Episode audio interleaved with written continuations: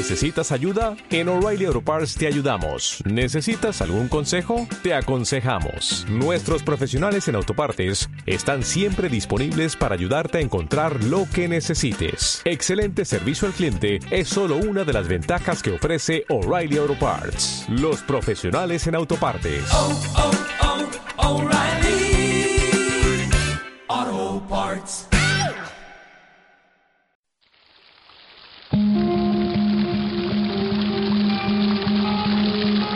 La fuente de la vida.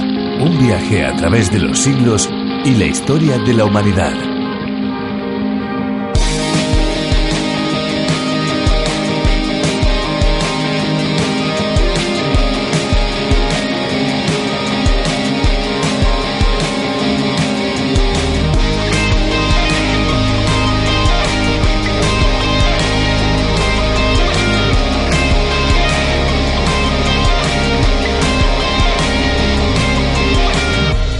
Al sur de España, más concretamente en la provincia de Huelva, se encuentra el río Tinto. Su nombre proviene del hecho de que sus aguas poseen un color rojizo semejante al color del vino. Esto ocurre por el alto nivel de pH presente en el agua por la presencia de metales pesados como el cobre. Por ello apenas hay vida en su interior, solamente son capaces de sobrevivir en sus ácidas aguas algunos microorganismos.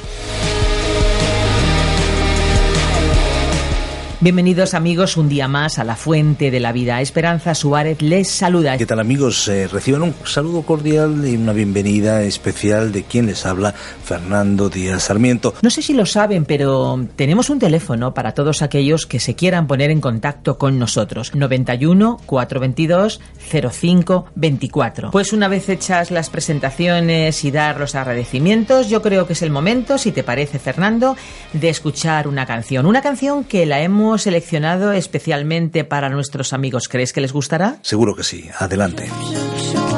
Si yo hablase todas las lenguas que suenan en la tierra, o si tuviese profecía y entendiese los misterios de toda ciencia, de nada sirve si no tengo, yo sería como metal que resuena al hablar cualquier lengua.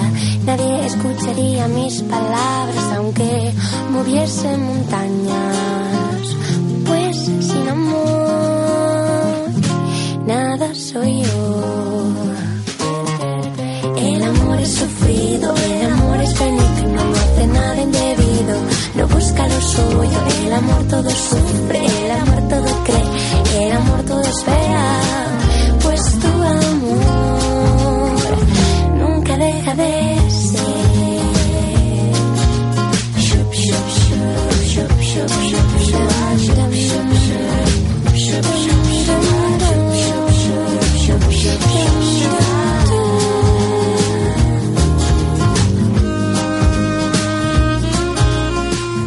La injusticia parece que reina y campa a sus anchas por el mundo en que vivimos. La impunidad es un mal tremendamente extendido y la impresión es que todos trabajan para que los malos se salgan con la suya. Eso es lo que al menos vemos en apariencia. Especialmente al ver la manera incorrecta en que muchas autoridades actúan, pensamos que no hay ninguna esperanza para la sociedad. Pero recordemos que todos somos humanos y estamos en un mundo, en cierta manera, contaminado por la maldad. Todos nos encontramos apartados de Dios, eso lo dice la Biblia, necesitamos que Él nos rescate de esa distancia insalvable porque no lo podemos hacer por nuestros propios medios. Al reconciliarnos con Dios podemos cambiar nuestra manera de ser. Él puede cambiarnos y así ser un ejemplo para que las demás personas rechacen las actitudes injustas. Dios es justo, su justicia es perfecta y seguirla puede hacer de nuestra sociedad un ambiente mejor. Vámonos juntos a conocer un poco más de este asunto en el libro de Levítico en su capítulo 19. Vamos a escuchar a Virgilio Bagnoni y nosotros después volveremos para darles las vías de comunicación a fin de que puedan ponerse en contacto con la fuente de la vida. La fuente de la vida. Abramos la Biblia en el libro de Levítico, capítulo 19, para estudiar el siguiente tema. Los pecados sociales o aplicación de los mandamientos a las situaciones de la vida. Nos encontramos en la sección del libro en la que los diez mandamientos se exponen a la luz de la vida social de la nación. No puedo imaginar nada más práctico que esta sección específica. La ley de Dios existe para comunicarnos esta gran declaración divina registrada en Levítico capítulo 19, versículo 2. Yo soy el Señor vuestro Dios, soy santo. Esto era fundamental y básico para todas las facetas de la vida de Israel. Explicaba todo lo que Dios mandaba y requería, y este principio debía saturar todas las circunstancias de su rutina diaria. La santidad y pureza en la vida diaria, con todas las implicaciones y consecuencias, era la máxima meta en la vida práctica del pueblo de Dios. Por cierto, en nuestra época es necesario enfatizar esta verdad. Y esto no es simplemente teoría.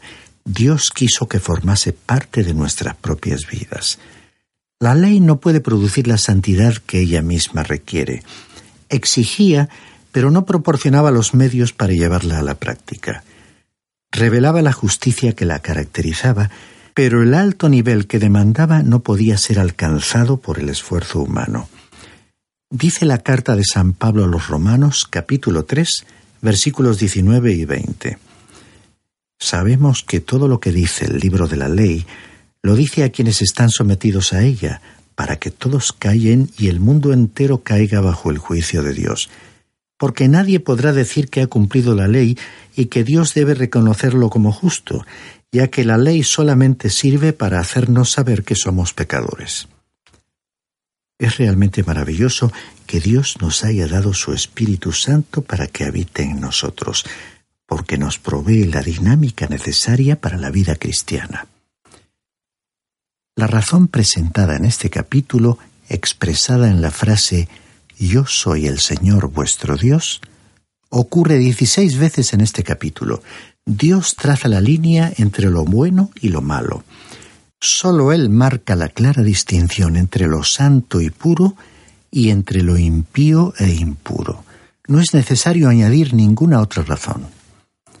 A continuación, presentamos de este capítulo 19 un breve bosquejo titulado Los pecados sociales, aplicación de los mandamientos. Primero, las relaciones del ser humano con Dios, versículos 1 al 8. Segundo, las relaciones del ser humano con los pobres, versículos 9 y 10. Tercero, las relaciones del ser humano con su prójimo, versículos 11 al 18. Y cuarto, las relaciones del ser humano en diferentes situaciones de la vida, versículos 19 al 37. Leamos en los versículos 1 y 2 las relaciones del ser humano con Dios. Entonces habló el Señor a Moisés, diciendo, Habla a toda la congregación de los hijos de Israel y diles, Seréis santos porque yo, el Señor vuestro Dios, soy santo. Cada uno de vosotros ha de reverenciar a su madre y a su padre, y guardaréis mis días de reposo. Yo soy el Señor vuestro Dios. Dios le dio estas instrucciones a Moisés, el legislador, y éstas amplían una parte de los diez mandamientos. Dios exige una conducta pura en base a que Él es santo. Es conveniente tomar nota de que Dios aún ordena que se siga esa conducta en la actualidad. Decía San Pablo en 1 Corintios capítulo 10 versículo 31. Entonces, ya sea que comáis, que bebáis o que hagáis cualquiera otra cosa, hacedlo todo para la gloria de Dios. En 2 Corintios capítulo 5 versículo 17 dijo, de modo que si alguno está en Cristo, nueva criatura es. Las cosas viejas pasaron, he aquí son hechas nuevas. Y San Pedro en su primera carta, capítulo 1, versículos 13 al 16, dijo, Por eso estad preparados y usad de vuestro buen juicio. Poned toda vuestra esperanza en lo que Dios en su bondad va a daros cuando Jesucristo aparezca. Como hijos obedientes, no viváis conforme a los deseos que teníais antes de conocer a Dios al contrario, vivid de una manera completamente santa, porque Dios que os llamó es santo. Pues la Escritura dice, sed santos porque yo soy santo. La diferencia principal entre la conducta requerida por la ley y la de la época de la gracia en la que vivimos es que ahora la dinámica es provista al creyente por la persona del Espíritu Santo. Así, estamos unidos al Cristo que vive y los asuntos de la vieja vida han quedado atrás. Espiritualmente hablando, ya no estamos vinculados a Adán ni a un sistema legal. Estamos unidos a Cristo y tenemos que procurar agradarle. Es que bajo la ley, los israelitas trataron de obedecer los mandamientos por sus propios esfuerzos. Tenían que aprender que la naturaleza humana normal siempre flaquea o falla. En contraste con aquella época, ahora tenemos el Espíritu de Dios en nosotros.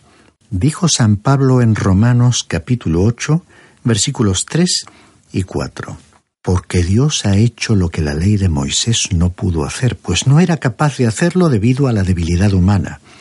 Dios envió a su propio Hijo en condición débil como la del hombre pecador y como sacrificio por el pecado, para de esta manera condenar al pecado en esa misma condición débil. Lo hizo para que nosotros podamos cumplir con las justas exigencias de la ley, pues ya no vivimos según las inclinaciones de la naturaleza débil, sino según el Espíritu. Y el mismo escritor en Gálatas capítulo 5, versículos 22 y 23 dijo lo siguiente, En cambio, lo que el Espíritu produce es amor, alegría, paz, paciencia, amabilidad, bondad, fidelidad, humildad y dominio propio. Contra tales cosas no hay ley. La ley nunca pudo obtener estos resultados es que el Hijo de Dios quiere elevarnos a un nivel superior. Al enfatizar ciertos mandamientos que ellos tenían que guardar, Dios enfatizaría aquellas áreas específicas en las que ellos eran débiles. La historia de Israel nos mostrará que Dios comprendió sus puntos débiles. Se les instruyó sobre el sábado o día del reposo, en evitar la idolatría y en presentar las ofrendas adecuadas a Dios. Estas eran las áreas en las que posteriormente fallarían. Dios les estaba pidiendo que fuesen puros en su vida diaria. Leamos el versículo 3. Cada uno de vosotros ha de reverenciar a su madre y a su padre, y guardaréis mis días de reposo. Yo soy el Señor vuestro Dios. Uno podría extrañarse de que Dios comenzase con el mandamiento de honrar al padre y a la madre. Pero no resulta tan raro si consideramos que para el niño el padre ocupa el lugar de Dios y que el niño aprende a obedecer a Dios obedeciendo primero a sus padres. Cuando uno quiere llegar a los detalles básicos de la vida, debe comenzar con el hogar. Y luego añade, y guardaréis mis días de reposo. Dios requería una séptima parte del tiempo del ser humano y una décima parte de sus posesiones. Estos dos mandamientos mencionados en primer lugar abarcaban las dos divisiones principales de los diez mandamientos. Había un deber hacia el ser humano y un deber hacia Dios. El Señor Jesucristo resumió todos los mandamientos en el amor a Dios y al ser humano. Dijo que este mandamiento era el resumen total de la ley. Tal como nos relata Mateo capítulo 22, versículos 36 al 40. La ley del día del sábado o día del reposo no se apoyaba en una base moral, sino que era un mandato arbitrario dado a Israel. Este pueblo, en apostasía y decadencia, pecó en este punto. Se negaron a cumplir los días de reposo.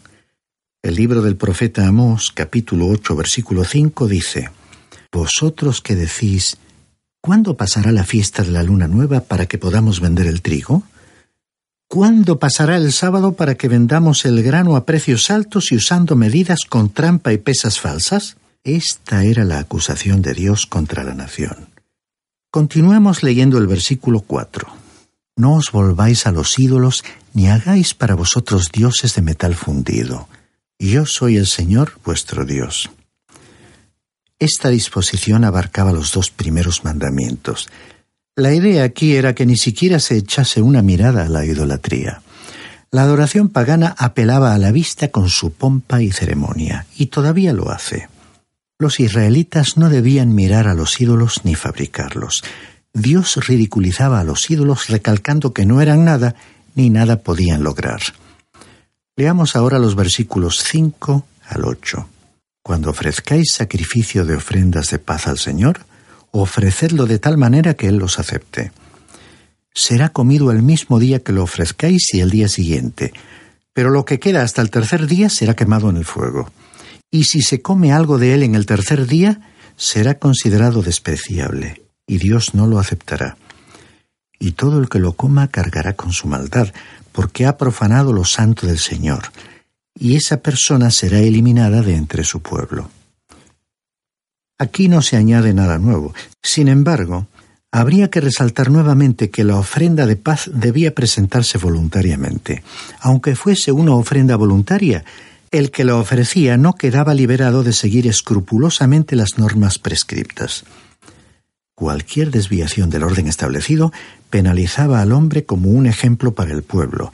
Esta era una ley positiva, no una ley moral. Debido a ello, había más peligro de fallos. El hecho de que un cristiano haga para el servicio de Dios una labor voluntaria no quiere decir que no deba llevarla a cabo cuidadosa y responsablemente, esforzándose al máximo para realizarla lo mejor posible. Recordemos que a Dios no le agradaban las ofrendas voluntarias a menos que fuesen hechas de la manera que Él había establecido. Continuemos leyendo los versículos 9 y 10 de nuestro capítulo 19 de Levítico, que hablan sobre las relaciones del ser humano con los pobres. Cuando llegue el tiempo de la cosecha, no segarás hasta los últimos rincones de tu campo, ni espigarás el sobrante de tu mies. Tampoco rebuscarás todas las uvas de tu viñedo, ni recogerás el fruto caído de tu viña. Lo dejarás para el pobre y para el forastero. Yo soy el Señor, tu Dios. Esta era la maravillosa provisión de Dios para los necesitados. Dios no quiso que ellos tuviesen que depender de la caridad.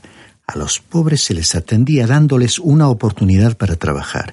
Era un equilibrio adecuado entre un capitalismo insensible y un socialismo sin Dios. Todo lo que un propietario no cosechase durante su primer recorrido por una finca debía ser dejado para los pobres. El antiguo método de cosechar a mano dejaba aproximadamente entre un 10 y un 20% del grano en el campo. La misma ley se aplicaba a las viñas. Esa era la forma en que Dios cuidó a los necesitados de su pueblo. Su método de hacer frente al problema de la pobreza hizo que tanto los ricos como los pobres reconociesen la buena provisión de Dios. Leamos ahora los versículos 11 y 12 que tratan sobre las relaciones del ser humano con su prójimo. No hurtaréis, ni engañaréis, ni os mentiréis unos a otros y no juraréis en falso por mi nombre, profanando así el nombre de tu Dios. Yo soy el Señor. Este pasaje reitera el octavo y el noveno mandamientos, expuestos en Éxodo capítulo 20, versículos 15 y 16. No hurtarás, no darás falso testimonio contra tu prójimo. Aquí se incluye el robar, defraudar, mentir y el perjurio. De acuerdo con la definición de Dios, tratar a alguien con falsedad es una forma de robarle. El tercer mandamiento está incluido en el versículo 12. El nombre de Dios es santo. En los negocios, el hombre que pertenece a Dios debe demostrar la santidad y pureza del nombre de Dios por medio de sus procedimientos honestos y veraces. El versículo 13 añade, No oprimirás a tu prójimo ni le robarás el salario de un jornalero no ha de quedar contigo toda la noche hasta la mañana. Esto tiene que ver con una justa retribución al trabajador. Escuchemos lo que dijo el apóstol Santiago en su capítulo 5, versículos 1 y 2. Oíd esto vosotros, los ricos, y orad y gritad por las desgracias que vais a sufrir. Vuestras riquezas están podridas, vuestras ropas comidas por la polilla. Y en el versículo 6 de este mismo pasaje añade, Habéis condenado y matado a los inocentes sin que ellos opusieran resistencia. Leamos el versículo 14 que dice, No maldecirás al sordo, ni pondrás tropiezo delante del ciego, sino que tendrás temor de tu Dios. Yo soy el Señor. Dios aquí puso un énfasis doble en su nombre en consideración al ciego y al sordo, revelando su preocupación por los seres más débiles e indefensos, y expresando su censura de la dureza del corazón humano. Dice el versículo 15, No harás injusticia en el juicio, no favorecerás al pobre ni complacerás al rico, sino que con justicia juzgarás a tu prójimo.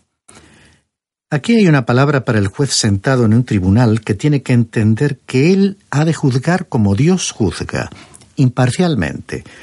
Este es el principio actual de la igualdad de todos los ciudadanos ante la ley. Shakespeare escribió en su obra Enrique VIII, El cielo está aún por encima de todos, allí se sienta un juez que ningún rey puede corromper. Y Sócrates dijo, hay cuatro cosas que son propias de un juez. Escuchar cortésmente, responder sabiamente, considerar sobriamente y decidir imparcialmente. Continuamos leyendo los versículos 16 al 18. No andarás de calumniador entre tu pueblo, no harás nada contra la vida de tu prójimo, yo soy el Señor. No odiarás a tu compatriota en tu corazón, podrás ciertamente reprender a tu prójimo, pero no incurrirás en pecado a causa de él. No te vengarás ni guardarás rencor a los hijos de tu pueblo, sino que amarás a tu prójimo como a ti mismo. Yo soy el Señor. Los chismes constituyen una calumnia, y sería mejor permanecer en silencio si el decir la verdad ha de destruir al prójimo. Alguien ha dicho que no puedes creer todo lo que oyes, pero sí puedes repetirlo. El apóstol Santiago trató extensamente en su carta el tema de la lengua, resaltando la extrema peligrosidad de este pequeño miembro de nuestro cuerpo. En cuanto al odio, no era colocado en el mismo nivel que el asesinato, pero estaba prohibido. Nuestro Señor los vinculó cuando en Mateo capítulo 5 versículos 21 y 22 dijo que el que odiaba sería condenado como un criminal. La respuesta a estas prohibiciones, con su carácter negativo, se expresa finalmente con el siguiente mandato positivo. Amarás a tu prójimo como a ti mismo. El apóstol San Pablo en Gálatas capítulo 6 versículo 1 resumió todas estas posibilidades para el cristiano con las siguientes palabras. Hermanos, aun si alguno es sorprendido en alguna falta, vosotros que sois espirituales, restauradle con un espíritu de mansedumbre, mirándote a ti mismo, no sea que tú también seas puesto a prueba.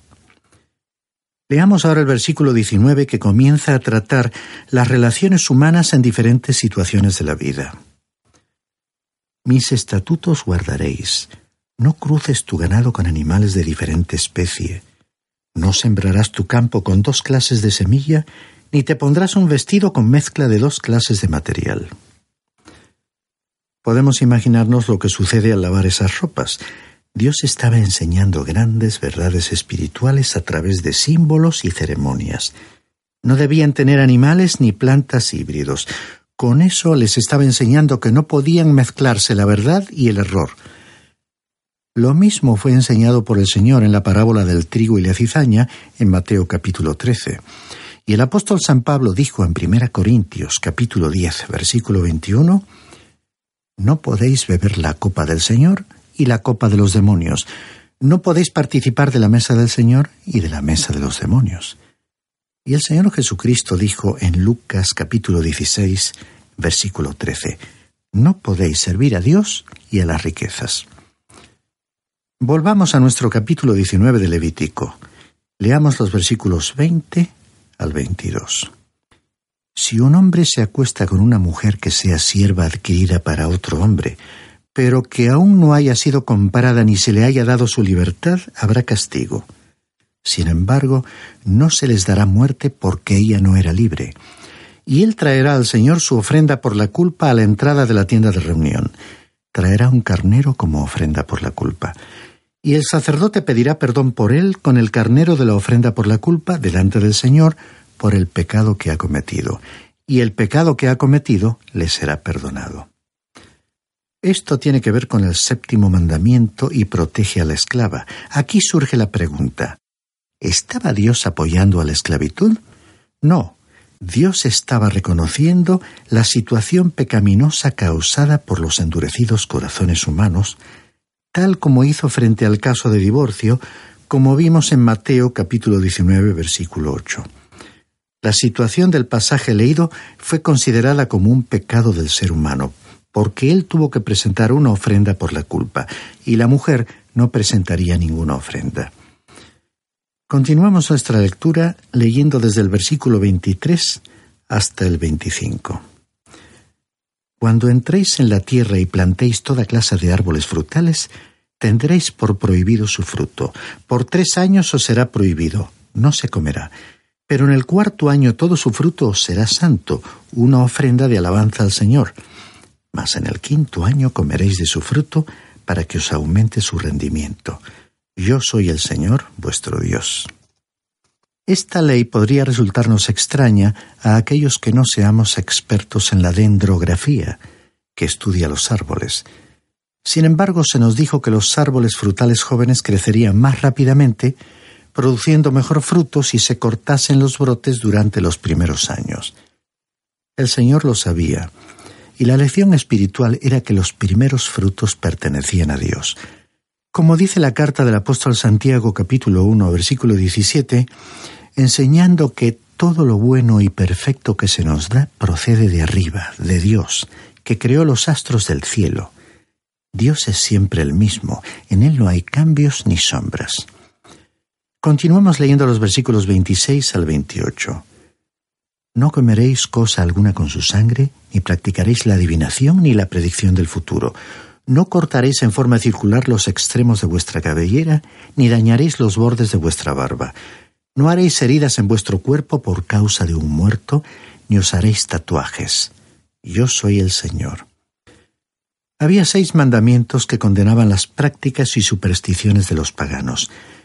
No debían comer carne que tuviese su sangre, ni recortar su cabello dejando solo mechones del mismo.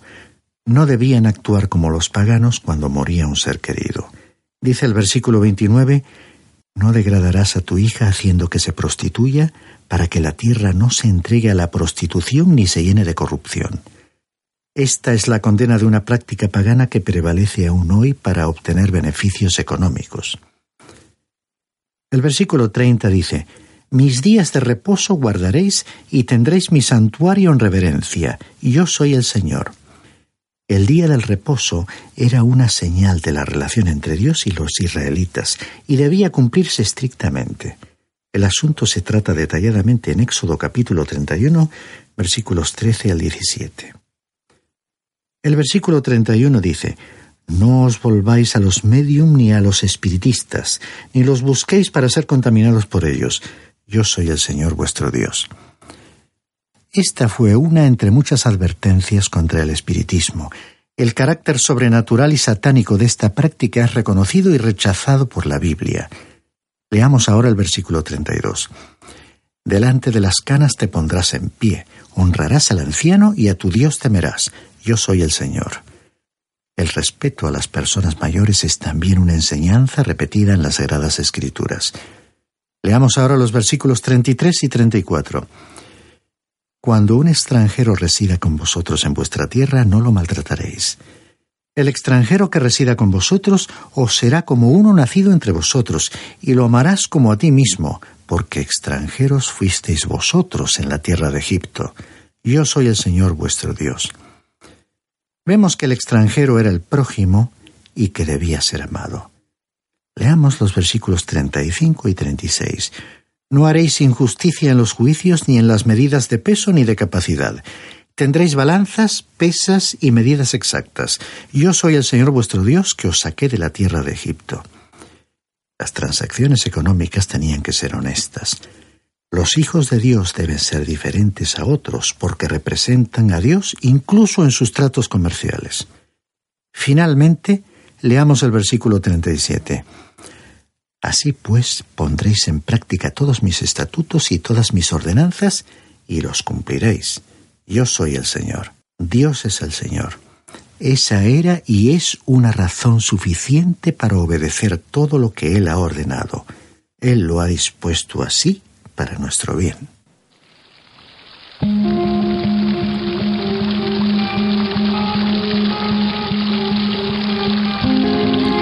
Bueno, ya ha llegado el momento de despedirnos. Recuerden que pueden escucharnos en www.radioencuentro.net. Y ahora sí, ahora sí ya que les decimos adiós. Gracias por acompañarnos en esta aventura y no olvide que hay una fuente de agua viva que nunca se agota. Beba de ella. Este ha sido un programa de Radio Transmundial producido por Radio Encuentro. Radio Cadena de Vida. Dale más potencia a tu primavera con The Home Depot. Obtén una potencia similar a la de la gasolina para podar, recortar y soplar con el sistema OnePlus de 18 voltios de Ryobi desde solo 89 dólares. Potencia para podar un tercio de un acre con una carga. Potencia para recortar el césped que dura hasta dos horas. Y fuerza de soplado de 110 millas por hora. Todo con una batería intercambiable. Llévate el sistema inalámbrico OnePlus de 18 voltios de Ryobi. Solo en The Home Depot. Haces más. Logras más.